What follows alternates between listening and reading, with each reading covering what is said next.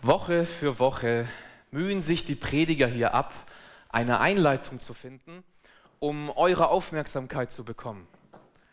Heute dachte ich mir, ich sage euch mal, warum wir das machen, damit ich mir diese Mühe auch spare.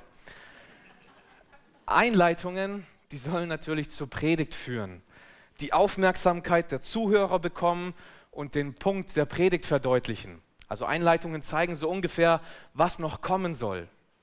Nun, manchmal gelingt uns das, gut und manchmal gelingt uns das weniger.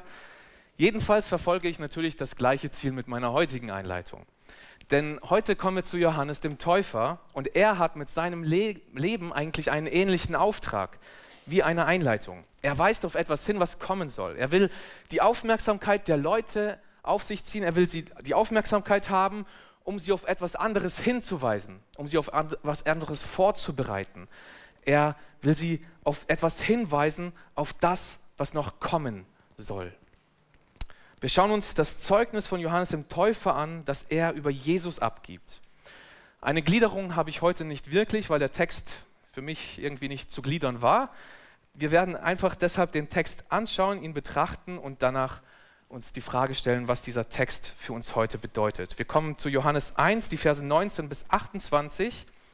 Und in den ersten 18 Versen, das haben wir die letzten zwei Wochen gesehen, hatten wir einen Prolog, also ein Vorwort zum Johannesevangelium. In diesem Vorwort stellt Johannes Jesus vor. Er zeigt, wer Jesus ist. Ja, Jesus ist das ewige Wort, er ist der Schöpfer, er ist ewig und er ist Mensch geworden. Davon haben wir die letzten Male gehört. Eine kurze Anmerkung hier, der Evangelist Johannes, also der Autor des Evangeliums, ist nicht Johannes der Täufer. das müssen wir auseinanderhalten. Im Prolog wurde auch schon auf Johannes den Täufer hingewiesen und er wurde schon zweimal erwähnt, im Verse 6 und auch Vers 15. Und ab Vers 19 endet jetzt dieses Vorwort und, äh, von Jesus und es beginnt der Bericht des Evangelisten.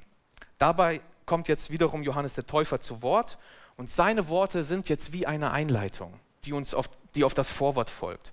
Im Vorwort haben wir schon einen sehr umfassenden Blick von Jesus bekommen und nun beginnt der Weg oder beginnt der Bericht und dabei kommt dieser Wegbereiter zu Wort, bevor Jesus die Bühne betritt, ab Vers 29. Hier wird uns jemand vorgestellt, der die Menschen auf Jesus vorbereitet und auf ihn hinweist. Lasst uns die Verse lesen, Johannes 1, Verse 19 bis 28. Das ist das lebendige Wort Gottes. Und dies ist das Zeugnis des Johannes, als die Juden zu ihm sandten, Priester und Leviten von Jerusalem, dass sie ihn fragten, wer bist du? Und er bekannte und leugnete nicht und er bekannte, ich bin nicht der Christus. Und sie fragten ihn, was dann? Bist du Elia? Er sprach, ich bin's nicht. Bist du der Prophet? Und er antwortete, nein. Da sprachen sie zu ihm, wer bist du dann? Dass wir Antwort geben denen, die uns gesandt haben. Was sagst du von dir selbst? Er sprach, ich bin eine Stimme eines Predigers in der Wüste. Ebnet den Weg des Herrn, wie der Prophet Jesaja gesagt hat. Und sie waren von den Pharisäern abgesandt und sie fragten ihn und sprachen zu ihm, warum taufst du denn, wenn du nicht der Christus bist, noch Elia, noch der Prophet? Johannes antwortete ihnen und sprach, ich taufe mit Wasser aber er ist mitten unter euch getreten, den ihr nicht kennt. Der wird nach mir kommen und ich bin nicht wert, dass ich seine Schuhriemen löse. Dies geschah in Bethanien jenseits des Jordans, wo Johannes taufte. Das war das Wort Gottes. Ich bete noch einmal mit uns. Vater im Himmel, wir danken dir für dein Wort, das du uns gegeben hast. Wir danken dir für das Zeugnis des Johannes, was du uns schenkst in deinem Wort. Und wir bitten, dass du uns die Augen öffnest für deine Wahrheit in deinem Gesetz, Herr. Schreibe dein Wort tief in unsere Herzen und rede zu uns durch deinen Geist. Amen. Wir starten mit Vers 19, wo es heißt, das ist das Zeugnis des Johannes, als die Juden zu ihm sandten, Priester, Leviten von Jerusalem, und sie ihn fragten, wer bist du? Hier wird uns nun dieses angekündigte Zeugnis vorgestellt. Schon in Vers 6 heißt es, es war ein Mensch von Gott gesandt, der hieß Johannes. Der kam zum Zeugnis, um von dem Licht zu zeugen, damit sie alle durch ihn glaubten. Er war nicht das Licht, sondern er sollte zeugen von dem Licht.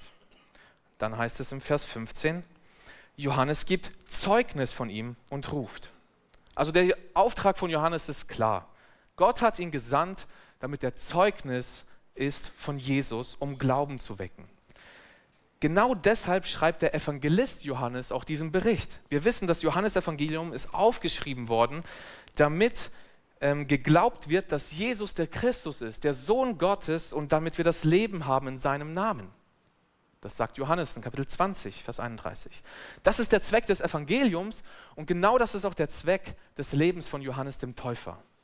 Und hier wird uns jetzt dieses Zeugnis vorgestellt. Und Johannes ist so ein Typ, um den wir, ähm, ja, wenn wir ihm heute auf der Straße begegnen würden, wir, denke ich, alle einen großen Bogen um ihn machen würden oder die Straßenseite wechseln würden. So ein komischer Typ, der radikal von Buße predigt und dann immer noch in der Wüste lebt. Er hat eine ungewöhnliche Kleidung aus Kamelhaaren. Er isst Heuschrecken mit Honig. Das war jetzt keine Delikatesse, wie wir das heute verkaufen könnten, sondern war schon sehr komisch. Das ist für uns heute ziemlich komisch, aber das war es auch für die Menschen damals. Das war nicht normal. Aber die Leute, die gehen zu ihm in die Wüste. Sie bekannten ihre Sünden und sie ließen sich taufen von ihm. Er lebt also in der Wüste, dort hat ihn Gott hin berufen, dort zu leben, zu predigen und zu taufen. Und eines Tages während seinem Dienst also kommt nun diese gesandte Delegation aus Jerusalem zu ihm, Priester, Leviten, im Vers 24 haben wir auch gelesen, dass Pharisäer noch kommen. Und sie werden von den Juden gesandt, das sind die führenden Männer des jüdischen Volkes, die Leiter des Volkes also, sie schicken sie zu Johannes, sie, also, also sie alle, alle so, also kommen zu ihm, zu Johannes und fragen, wer bist du? Ob die Frage jetzt freundlich gemeint war, das können wir jetzt nicht wissen, wahrscheinlich nicht, denn sie sind ja die Führer, die Leiter Israels. Sie unterweisen das Volk, sie geben Anweisungen dem Volk, sie haben die Autorität und die Macht sozusagen. Im Markus Evangelium lesen wir, dass das ganze jüdische Volk zu Johannes äh, kam und alle Leute von Jerusalem auch zu Johannes kamen. Also da war eine ganz große Menschenmenge bei Johannes. Er hat großes Aufsehen erregt. Er war im Volk bekannt, er war im Volk auch beliebt gewesen und er war als Prophet anerkannt vom Volk. Und das ist bemerkenswert und auch sehr wichtig, denn wir müssen uns daran erinnern, dass es in Israel seit 400 Jahren keinen Propheten mehr gab. Und jetzt ist hier wieder einer, ein echter Prophet Gottes, der widerspricht. Und so fragen sich die Leiter, was ist das jetzt für ein Typ, der da kommt und was Neues verkündigt? Wer bist du? Und wenn dich jemand fragt, wer du bist, dann gibt es viele verschiedene Wege zu antworten. Du kannst deinen Namen sagen, dein Alter, dein Familienstand, deine Hobbys, dein Job und so weiter. Es, es ist keine schwere Frage. Aber was antwortet Johannes? Er sagt im Vers 20, und er bekannte und leugnete nicht, und er bekannte, ich bin nicht der Christus. Er wusste genau, worauf die Frage abzielt. Und tatsächlich waren die Menschen zu der Zeit in Erwartung, dass der Christus kommen wird oder kommen kann. Sie haben auch darüber geredet und gemunkelt, ob Johannes vielleicht dieser Christus ist. Können wir in Lukas 3 nachlesen. Als kurze Anmerkung hier. Christus ist, das griechische, ist die griechische Übersetzung des hebräischen Wortes Messias. Es ist kein Nachname oder so, sondern einfach ein Titel. Und zwar ein ganz wichtiger Titel, denn es ist der Titel für jemanden, von dem das Alte Testament sagt, dass er kommen und Gottes Volk retten wird. Im Volk wurde also darüber geredet, ob Johannes vielleicht dieser verheißene Christus ist, der Messias. Und er durchschaut sie und weiß genau, dass sie das wissen wollen. Und so antwortet er direkt heraus, ich bin nicht der Christus. Und die Antwort ist bemerkenswert, denn wir müssen uns daran erinnern, dass Johannes eine wirklich bedeutsame Person war. Er ist der erste Prophet seit 400 Jahren. Viele Menschen kommen zu ihm. Er ist beliebt. Er ist Priestergeschlecht Aarons. Sein Vater war Priester. Er könnte damit prahlen vor, den, vor, den, vor der ganzen Delegation. Er könnte die Gelegenheit nutzen und er versucht sein, jetzt groß von sich zu reden. Er könnte sogar damit prahlen, dass er zwar nicht der Christus ist, aber dass er verwandt mit dem Christus ist, da die Mütter ja miteinander verwandt waren aber er tut es nicht. Er sagt nur, ich bin nicht der Christus. Also fragen Sie ihn weiter, was dann, Vers 21? Bist du Elia? Er sprach, ich bin's nicht. Warum um alles in der Welt denken sie, dass er Elia ist? Nun, im Alten Testament wurde verheißen, dass Elia kommen soll, bevor der große Tag des Herrn kommt. Nachzulesen in Malachi am Ende des Buches. Also, wenn er nicht der Messias ist, vielleicht ist er Elia, der Vorreiter. Johannes sagt, aber er ist es nicht. Das ist vielleicht komisch, weil eigentlich sagt Jesus ja etwas später, dass über, sagt er über Johannes, dass er Elia war. Warum verneint Johannes das jetzt gegenüber ihnen? Wer hat recht? Natürlich wissen wir, Jesus hat immer recht. Johannes verneint die Frage, weil sie was Falsches mit ihm in Verbindung bringen. Sie meinten, dass Elia, der im feurigen Wagen in den Himmel aufgefahren ist, dass er jetzt in Fleisch und Blut wiederkommen wird. Aber Lukas 1, Vers 17 bringt es gut zum Ausdruck, nämlich, dass er im Geist und in der Kraft Elias kommen wird. Also Johannes hatte hier recht mit seiner Antwort. Er sagte ihnen, ich bin nicht der Elia, für, für den ihr mich hält. Ich bin nicht Elia in Person. Also gut, nächste Frage. Wenn du nicht Elia bist, fragen sie weiter, bist du der Prophet? Und er antwortete, nein. Sie fragen nicht, bist du ein Prophet, sondern bist du der Prophet. Das Volk Israel hatte immer noch die Erwartung an den Propheten, der kommen soll, der von Mose verheißen wurde. Mose sagt ja in 5. Mose 18, Vers 15, einem Propheten wie mich wird der Herr, er, dein Gott, erwecken, aus dir, aus deinen Brüdern, dem sollt ihr gehorchen. Also bist du der? Bist du der Prophet? Johannes antwortet kurz und knackig, nein. Johannes ist ein Prophet, aber er ist nicht der Prophet. Bis jetzt hat also Johannes drei negative Antworten gegeben, die immer kürzer ausfallen. Das ist so ein bisschen äh, wie Eltern ihren Kindern antworten. Zumindest erinnert mich das gerade so an, meine, an meinen Sohn. Er stellt mir eine Frage, dann gebe ich ihm eine gute und ausführliche Antwort und dann ist er gerade in dem Alter oder in der Phase, wo er dann immer nachfragt. Und dann? Und dann, Papa? Und dann? Und dann? Und dann? Und meine Antwort fällt dann immer kürzer und unfreundlicher aus. So ähnlich ist das hier mit diesen Antworten. Zuerst sehen wir also über das Zeugnis von Johannes, dass es darin besteht zu bekennen, dass er nicht der Christus ist, nicht Elia und nicht der Prophet. Nachdem die Leiter also diese wichtigen Dinge jetzt geklärt haben, stellen sie ihnen aber endlich diese offene Frage ab Vers 22. Da sprachen sie zu ihm, wer bist du dann? Dass wir Antwort geben denen, die uns gesandt haben. Was sagst du von dir selbst? Er sprach, ich bin eine Stimme eines Predigers in der Wüste ebnet den Weg des Herrn, wie der Prophet Jesaja gesagt hat. Johannes Antwort ist wirklich sehr interessant. Er sieht sich nur als eine rufende Stimme, mehr nicht. Ich bin eine Stimme eines Predigers in der Wüste. Er zitiert hier Jesaja 40, Vers 3, die Stelle haben wir vorhin in der Textlesung gehört. Und der Prophet Jesaja hatte einst dem Volk Israel angekündigt, dass sie besiegt und ins Exil verschleppt werden. Aber er hatte auch ihnen versprochen, dass Gott sie nicht vergessen und verlassen würde.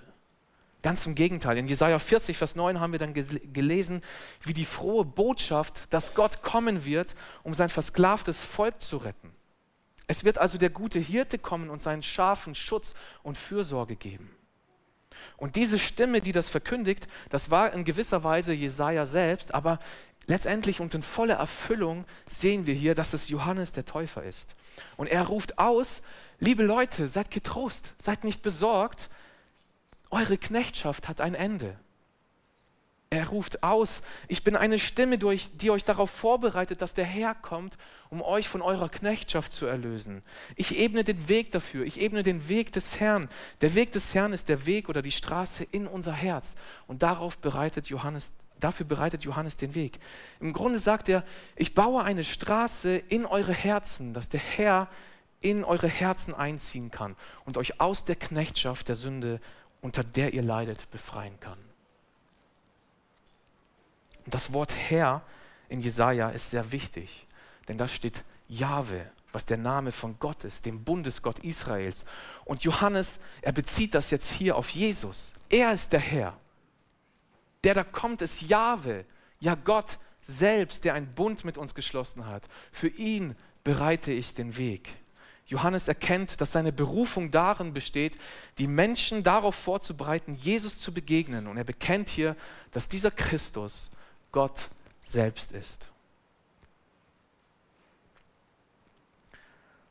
Daraufhin fragen ihn nun die Pharisäer. Vers 24.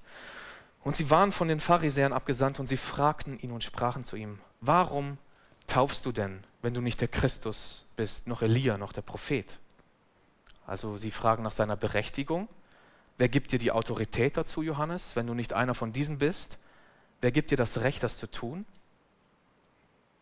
Und Johannes gibt jetzt nicht wirklich eine Antwort darauf. Er sagt nur im Vers 26, Johannes antwortete ihnen und sprach, ich taufe mit Wasser.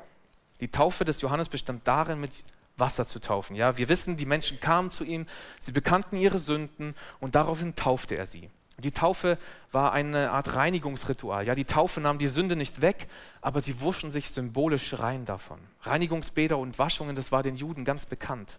Und das Ziel der Taufe von Johannes war die Vergebung der Sünden. Die Menschen kamen zu ihm, sie hörten die frohe Botschaft vom Reich Gottes. Johannes rief sie auf, Buße zu tun. Sie taten, die Menschen taten Buße und ließen sich daraufhin taufen. Aber Johannes sagt noch mehr, er sagt weiter, ich taufe mit Wasser, aber er ist mitten unter euch getreten, den ihr nicht kennt. Also Johannes setzt seine Taufe mit der Ankunft des Christus in Verbindung, dass sie vorbereitend ist, aber er geht nicht wirklich auf ihre Frage ein. Er will den geistlichen Leitern hier auch keine Lehrstunde geben, sondern Johannes erfüllt seinen Auftrag, indem er ankündigt, dass der Christus schon da ist, nur noch unerkannt ist. Aber seine Ankunft ist bereits erfolgt. Und tatsächlich sehen wir dann ab Vers 29, dass Jesus öffentlich auftritt. Das werden wir dann nächste Woche sehen. Und Johannes bekennt aber weiter, Vers 27. Der wird nach mir kommen und ich bin es nicht wert, dass ich seine Schuhriemen löse. Dies geschah in Bethanien, jenseits des Jordans, wo Johannes taufte. Johannes erklärte ihn hier, dass der Christus an seinen Dienst hier anknüpfen wird. Ich bin nur eine Stimme ich bereite den Weg nur vor.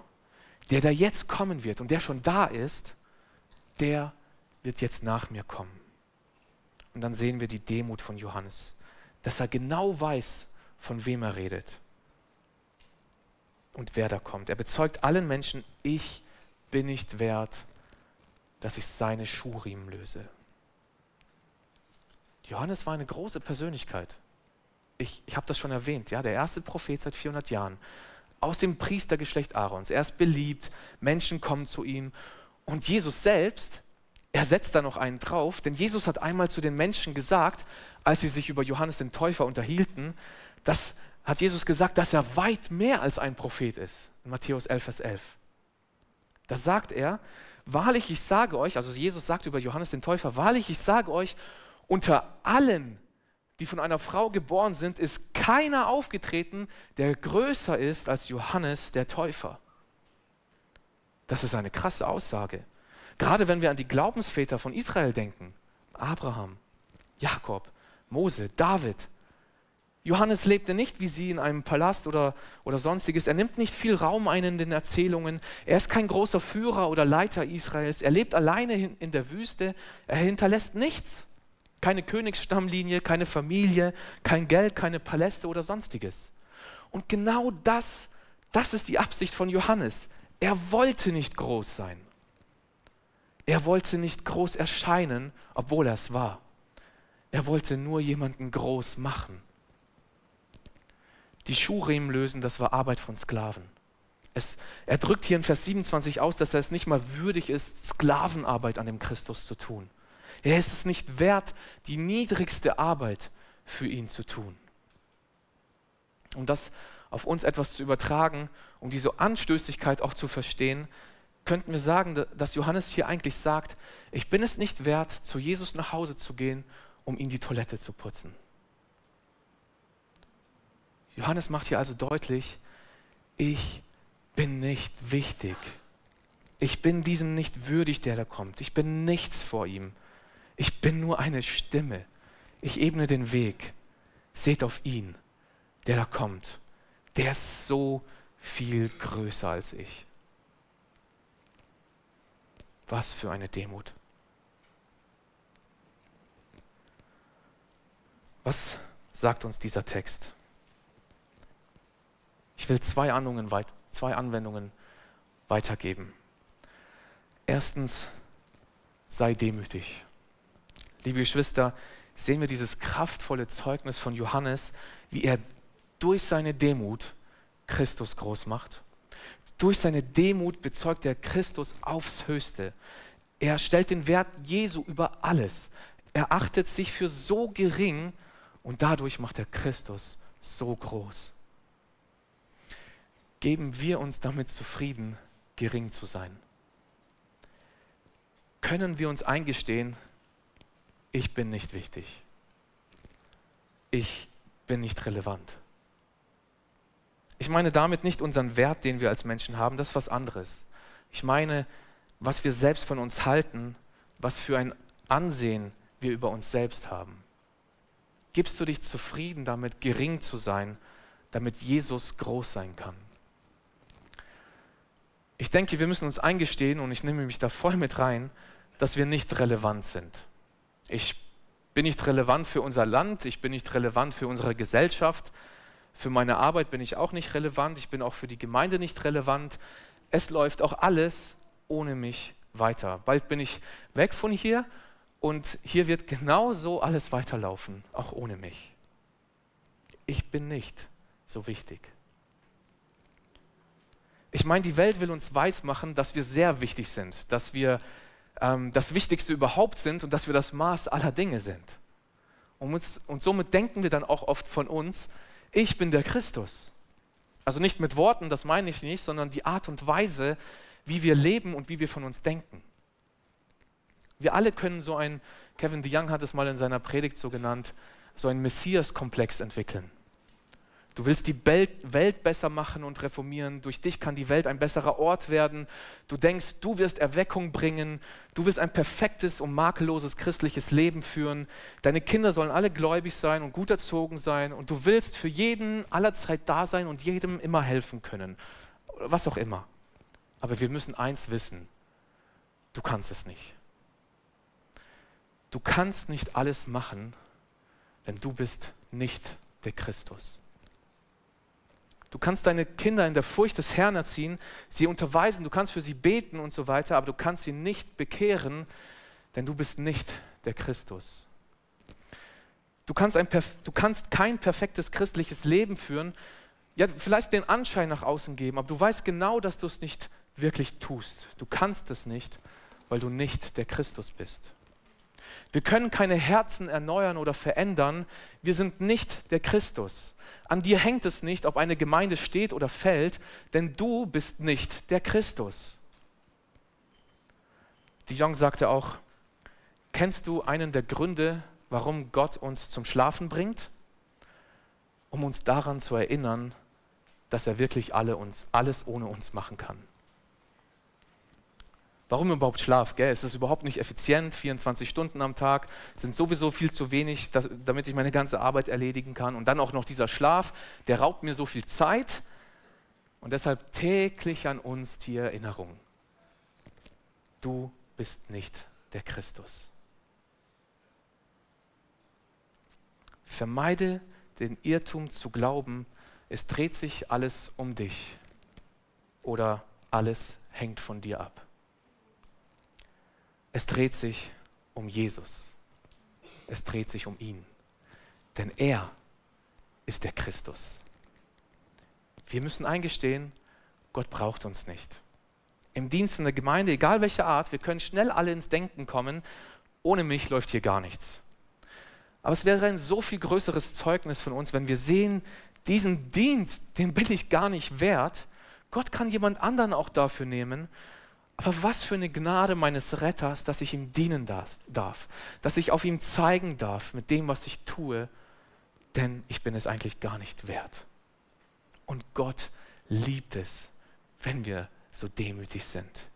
Es gibt so viele Bibelstellen, auf die kann ich jetzt gar nicht eingehen, die uns zeigen, wie sehr Gott den Demütigen segnet, ihn beschenkt, den Demütigen erhöht und so weiter. Gott liebt es, wenn wir, ihn, wenn wir uns vor ihm demütigen. Denn dadurch lenken wir weg von uns, wir demütigen uns unter unserem Gott und wir zeigen auf Christus, dem alle Ehre gebührt. Und das ist auch, der zweite, auch die zweite Anwendung, zeige auf Jesus. Das Leben von Johannes ist ein Fingerzeig auf Jesus. Er will uns hier deutlich machen, der Christus ist so viel größer als ich. Und in der Tat, das ist Jesus Christus, denn Jesus ist der Prophet, der verheißen wurde. Und das bestätigen uns später die Apostel. Jesus ist größer als Abraham, als Mose, als David. Ja, Jesus ist selbst größer als Johannes der Täufer. Jesus ist der verheißene Christus. Jesus selbst ist so viel größer als alle, da er selbst Gott ist. Johannes bereitet die Welt darauf vor. Johannes ist so ein Licht, das auf Jesus leuchtet. Johannes ist ein Scheinwerfer, der, auf, der Jesus anstrahlt und ihn perfekt in Szene setzt, damit alle auf ihn schauen, damit alle auf ihn sehen, damit alle auf ihn hören und ihm gehorsam sind, damit alle zu Jesus gehen. Daraufhin leuchtet Johannes. Er bereitet die Welt darauf vor, Jesus auf Jesus den Retter, indem er uns zeigt, dass wir Buße brauchen, dass wir umkehren von unseren falschen Wegen. Wir brauchen diesen Retter, Jesus Christus. Und mit der Taufe von, Je von, äh, von Jesus hat Johannes dann seinen Dienst erfüllt und vollbracht. Und nun kann Jesus seinen Dienst an Johannes anknüpfen und auf diese Straße draufgehen, die Johannes gebahnt hat. Und Jesus geht diesen Weg. Er knüpft an am Dienst von Johannes und verkündet dann, wir lesen das in Markus 1, die Zeit ist erfüllt und das Reich Gottes ist herbeigekommen, tut Buße und glaubt an das Evangelium.